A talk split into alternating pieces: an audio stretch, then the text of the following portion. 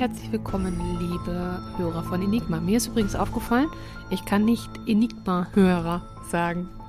Ich muss immer Hörer von Enigma sagen. Aber du hast doch gerade sehr gut Enigma-Hörer gesagt. Ich, hab, ich hatte so ein dazwischen. Woran liegt das? Weiß ich nicht, das ist wahrscheinlich wegen der verstopften Nase. Das sind Laute, die ich, mein, mein, mein, mein Mundmuskel nicht vernünftig kann. Aber mach doch nur eine Pause. Enigma-Hörer. Enigma.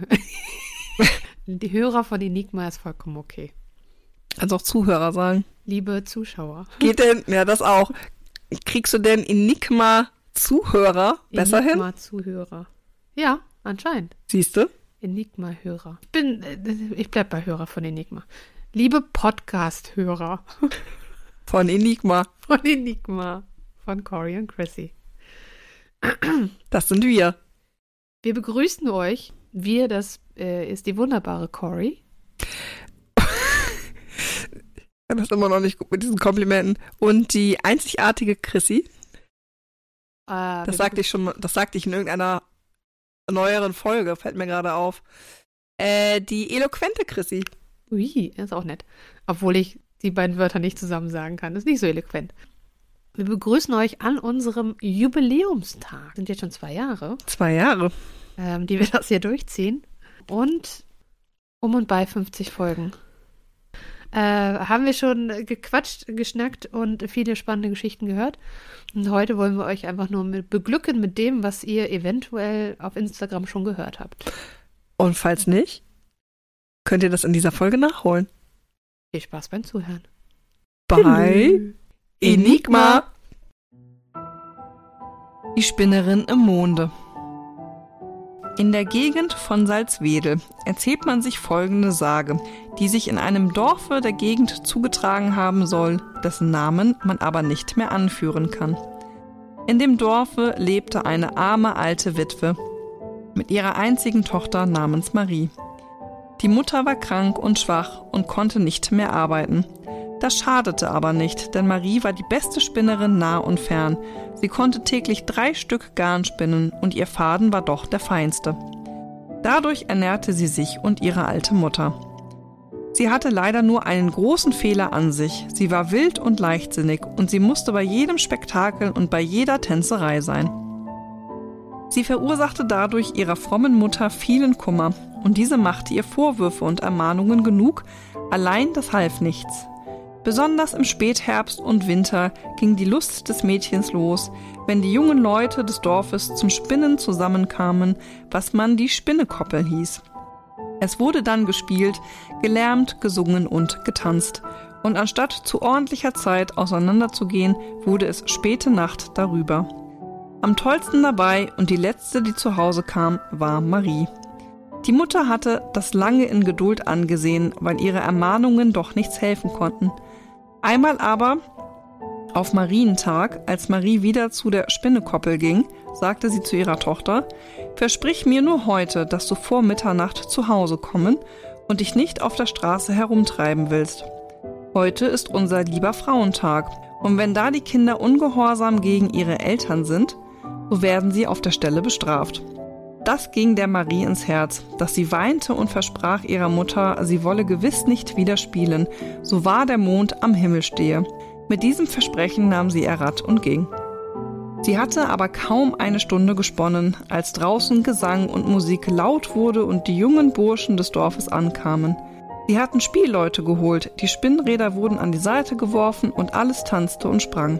Marie wollte zwar anfangs nicht mittanzen, aber die Musik und die Lust und die Bitte der Burschen drangen tiefer in ihr Herz als das Versprechen, das sie ihrer Mutter gegeben hatte. Es war schon lange Mitternacht vorüber, als man sich endlich anschickte, auseinanderzugehen. Die Musik musste sie aber noch auf die Straße begleiten, und als sie an dem Kirchhof vorbeikam und dessen Türe offen standen, da ergriffen die Burschen die Mädchen und zogen sie auf den Kirchhof, wo das Tanzen von neuem losging.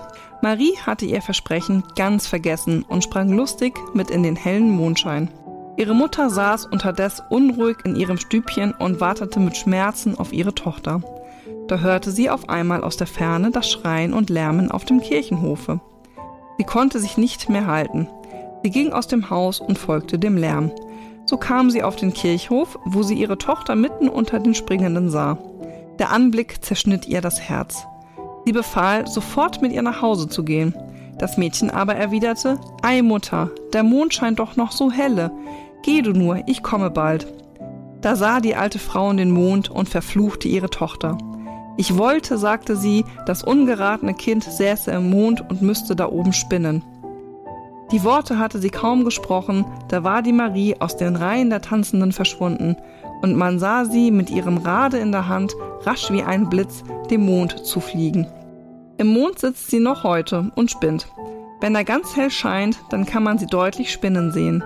Sie spinnt feine und zarte Fäden, die fallen zur Herbstzeit auf die Erde herunter. Der Wind jagt und zerreißt sie dann und treibt sie auf Hecken und Bäume. Die Leute nennen sie Sommerseide oder Marienfädchen. Eine Sage aus Husum.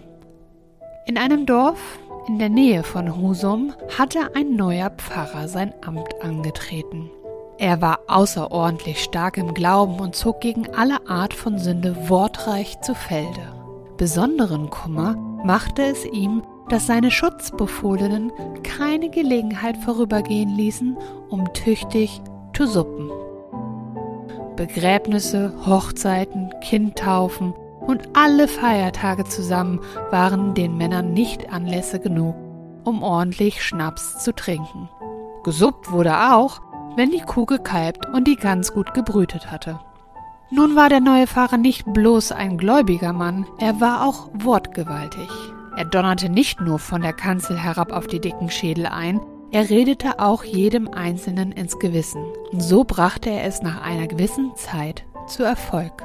Die Männer fingen an, vom Alkohol auf Kaffee umzusteigen. Nicht alle zur gleichen Zeit, aber zur Freude des Pfarrers waren immer mehr bereit, mit ihm zusammen Kaffee zu trinken. An dem einen Wintertag nun, von der Nordsee her pfiff es, dass jeder Mühe hatte, auf den Beinen zu bleiben, an so einem Wintertag mussten sie Momme Mommsen zu Grabe tragen. Der alte Momme war ein wohlhabender Mann gewesen, und dementsprechend fiel nach der Feier am Grab die Tafelei im Haus aus. Durchgeblasen, wie sie vom Friedhof kamen, wurde jedem erst einmal eine Tasse heißer Kaffee vorgesetzt, wobei sich auf des Herrn Pfarrers Tasse eine besonders hohe Sahnehaube wölbte. Im nächsten Augenblick war nur noch Schlürfen und Schlucken zu hören. Dann ging ein gut gelauntes Nicken zu Mummes Witwe hinüber. Plötzlich aber sprang der Pfarrer auf. Er hatte seine Tasse noch in der Hand. Ihr Pharisäer, rief er. Ihr Pharisäer, ihr! Jetzt weiß ich, warum ihr plötzlich so gerne Kaffee trinkt. Rum ist drin. Rum. Und damit man's nicht riecht, habt ihr die Sahne draufgekleckst. Diesmal habe ich die falsche Tasse erwischt. Oh, ihr Pharisäer. Dass Mommes Witwe händeringend in die Küche lief und der Lüttendern, die das Unheil angerichtet hatte, eines hinter die Ohren gab, versteht sich. Aber herausgekommen ist die scheinheilige Gefügigkeit damit doch. Nun ist nicht überliefert, ob sich der Pfarrer im Laufe der Jahre seiner Gemeinde angepasst hat oder umgekehrt. Geblieben ist das Getränk, das Pharisäergrog genannt wird. Das Rezept dazu findet ihr auf Instagram. Die Maismutter. Kurz nachdem die Welt erschaffen, lebten Ureinwohner Amerikas in einfachen Hütten, zogen im Land umher und suchten mühsam ihre Nahrung, wo sie sie finden konnten. Eines Tages tauchte in einem Lager am Ufer eines Flusses eine alte Frau auf, die sehr abgerissen und halb verhungert aussah. Die Männer waren alle auf der Jagd und die meisten Frauen und Mädchen sammelten am Flussufer Wurzeln und Wildgemüse. Nur ein paar Kinder und junge Mädchen waren im Lager geblieben, um das Feuer zu unterhalten. Als sie das alte Weib sahen, sagten sie zu ihr, hier ist kein Platz für dich. Warum gehst du nicht ins nächste Lager? Wir haben nichts zu verschenken. Ohne ein Wort zog die Alte weiter und war bald im Wald verschwunden. Aber im nächsten Lager erging es ihr nicht anders. Auch hier wollte man nichts von ihr wissen und schickte sie fort. Auch im dritten Lager sah man sie mit Verachtung an. Schließlich kam sie an ein Lager, das nur aus ein paar Reisigkütten bestand, die den Mitgliedern des Alligator-Clans gehörten. Der Alligator-Clan spielte keine eben bedeutende Rolle im Stamm und daher zierten weder Kriegstrophäen noch kostbare Felle die Hütten seiner Mitglieder. Als die Alte bescheiden und schüchtern um Nahrung und einen Platz am Feuer bat, sagten die Frauen, Komm her, Alte, hier bei uns ist Platz genug und etwas zu essen wird sich auch noch finden. Du musst einen langen Weg hinter dir haben und recht hungrig sein. Nachdem die alte Frau gegessen hatte, ließen sie sie am Feuer schlafen, denn dort war der beste Platz. Am nächsten Morgen zogen die Männer des Alligator-Clans wie gewöhnlich hinaus in den Wald, um Hirsche zu jagen, während die Frauen Wurzeln und Beeren suchen gingen. Der alten Frau vertrauten sie das Lager an, damit sie das Feuer nicht ausgehen lasse und auf die Kinder ein Auge habe. Niemand kannte die Alte, doch vertraute ihr jeder, denn bei dem Stamm war noch nie etwas weggekommen. Niemand fürchtete daher, dass die Alte etwas stehlen könnte. Die alte Frau war aber die Maismutter selbst, die in dieser unscheinbaren Gestalt auf die Erde gekommen war. Als die Männer und Frauen gegen Abend zurückkehrten, erklärten die Kinder, dass sie bereits gegessen hatten. Voller Erstaunen hörten die Erwachsenen, die alte Frau hat für uns alle zu essen gehabt und ihr Essen schmeckt besser als die Wurzeln und Beeren, die wir sonst bekommen. Da sagte der Clan-Älteste zu den Kindern, sagt der Alten, dass sie mir etwas von ihrem Essen aufheben soll, denn ich bin gespannt, was das wohl sein könnte. Aber auch er musste am nächsten Abend zugeben, dass der Brei besser schmeckte als alles, was er bisher gekostet hatte. Vergeblich bemühte er sich, hinter das Geheimnis der alten Frau zu kommen. Aber alle Anstrengung war vergeblich. Er fand nie heraus, woher die fremde Frau die Zutaten zu ihrem Essen nahm. Eines Tages war die Alte verschwunden, ebenso plötzlich, wie sie erschienen war. Hatte sie das Lager verlassen. Niemand hatte sie fortgehen sehen und niemand konnte sagen, wohin sie wohl gegangen ist. Einer der Jungen jedoch konnte den Geschmack des seltsamen Mahles, das die Alte gekocht hatte, nicht vergessen. Kaum hatte er die Kriegsweihen hinter sich, da beschloss er, auf die Suche nach der alten Frau zu gehen, die ja gewiss nicht weit sein konnte. Lange wanderte er im Land umher, durchwattete Flüsse, stieg über Bergketten und durchzog Wälder und Sümpfe. Aber in keinem Lager, an das er kam, wusste man etwas von der alten Frau. Als er eines Abends entmutigt und niedergeschlagen ganz allein am Feuer saß, übermannte ihn der Schlaf. Als er aufwachte, stand vor ihm eine alte Frau mit weißem Haar, das ihr bis über den Rücken herabhing. Der junge Krieger war sehr erschrocken, denn er fürchtete, ein Zauberwesen ausgeliefert zu sein. Erst als die Alte näher ans Feuer trat, erkannte er die Langgesuchte. Freudig begrüßte er sie und flehte sie an, doch mit ihm wieder ins Lager des Alligator-Clans zurückzukehren. Die Alte aber wehrte sich und sprach, ich kann nicht bei dir bleiben, doch wenn du meinen Rat befolgst und tust, was ich dir auftrage, wirst du mich nie vermissen. Darauf führte sie den jungen Krieger an eine Stelle am Fluss. Hier stand das gelbe, vorjährige Gras hüfthoch. Lege Feuer an und brenne das Gras ab, befahl sie. Frage nicht nach dem Grund, du wirst schon sehen. So tat der junge Krieger ihr den Gefallen und legte einen Feuerbrand an jene Stelle. Bald stoben die Funken himmelhoch und knatternd fraß sich das Feuer durch die Lichtung. Bald war von dem Gras nur noch die Asche übrig. Da sprach die Alte wiederum, Nimm mich bei den Haaren und schleife mich kreuz und quer über die verbrannte Erde. Überall dort, wohin du mich schleifst, wird neues Gras aus dem Boden schießen. Zwischen den Blättern aber wirst du mein Haar hervorschauen sehen. Wenn das der Fall ist, dann ist der Samen reif. Das ist das Geheimnis der Speise, deretwegen du so weit gewandert bist. Der Krieger machte sich sogleich an die Arbeit und schleppte die Alte an den Haaren über die Lichtung. Kreuz und quer ging der Weg bis auch nicht ein Stückchen des Bodens unberührt geblieben war. Kaum hatte er seine Arbeit beendet, da war die Frau aus seinen Händen verschwunden. Langsam ging er zum Feuer zurück und überdachte das Erlebnis. Als der junge Krieger am nächsten Morgen wieder auf die Lichtung trat, stand dort ein seltsames Gras, das ihm bis über den Kopf reichte. Überall zwischen den Blättern aber sah er ein Stückchen von dem Haar der alten Frau. Bis zum heutigen Tag tragen die Maiskolben einen Haarschopf, und die Ureinwohner Amerikas wissen, dass die Maismutter sie nicht vergessen hat. Die Legende des Dreamcatchers. Ein frei überlieferter Mythos der Lakota. Vor langer Zeit, als die Welt jung war, begab sich ein alter spiritueller Führer der Lakota auf einen hohen Berg. Dort hatte er eine Vision.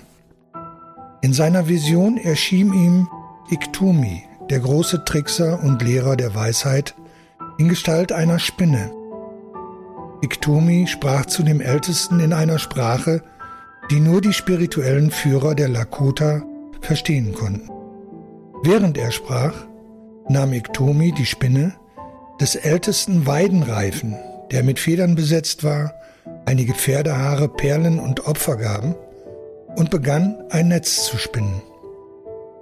Er sprach zu dem Ältesten über die Lebenszyklen, darüber, wie wir unser Leben als Säuglinge beginnen und uns weiter bewegen zur Kindheit und dann zum Erwachsenenalter. Schließlich erreichen wir das Alter, wofür uns gesorgt wird, wie für Kinder, den Zyklus vervollständigend. Aber, sagte Iktomi, während er fortfuhr, sein Netz zu spinnen, in jeder Zeit des Lebens begegnen uns Kräfte, einige gute und einige schlechte. Wenn du den guten Kräften zuhörst, werden sie dich in die richtige Richtung lenken. Hörst du aber auf die schlechten Kräfte, werden sie dich verletzen und fehlleiten. Er fuhr fort, es gibt viele Kräfte und verschiedene Richtungen, welche hilfreich sein können und dich unterstützen, in Harmonie mit der Natur wie auch mit dem großen Geist und seinen wundervollen Lehren zu leben, und solche, die sich einmischen und stören. Die ganze Zeit, während die Spinne sprach, fuhr sie fort, ihr Netz zu weben, beginnend an der Außenseite und zur Mitte hinarbeitend. Als Iktumi seine Erläuterungen beendet hatte, gab er dem Lakota-Ältesten das Netz und sagte, Schau, das Netz ist ein vollkommener Kreis. Aber da ist ein Loch im Zentrum des Kreises. Benutze das Netz, um dir und deinem Stamm zu helfen, eure Ziele zu erreichen und nutze die Ideen, Träume und Visionen deines Volkes in sinnvoller Weise. Wenn du an den großen Geist glaubst, wird das Netz deine wertvollen Ideen einfangen, während die schädlichen durch das Loch verschwinden. Der Lakota-Älteste gab seine Vision an sein Volk weiter und nun gebrauchen die Lakota den Dreamcatcher als Netz des Lebens. Der Dreamcatcher wird über ihren Betten aufgehängt, um ihre Träume zu sieben. Das Gute ihrer Träume wird im Lebensnetz gefangen und begleitet sie. Aber das Böse rennt durch das Loch im Zentrum und ist nicht länger ein Teil von ihnen. Die Lakota glauben, dass der Dreamcatcher das Schicksal ihrer Zukunft entscheidet.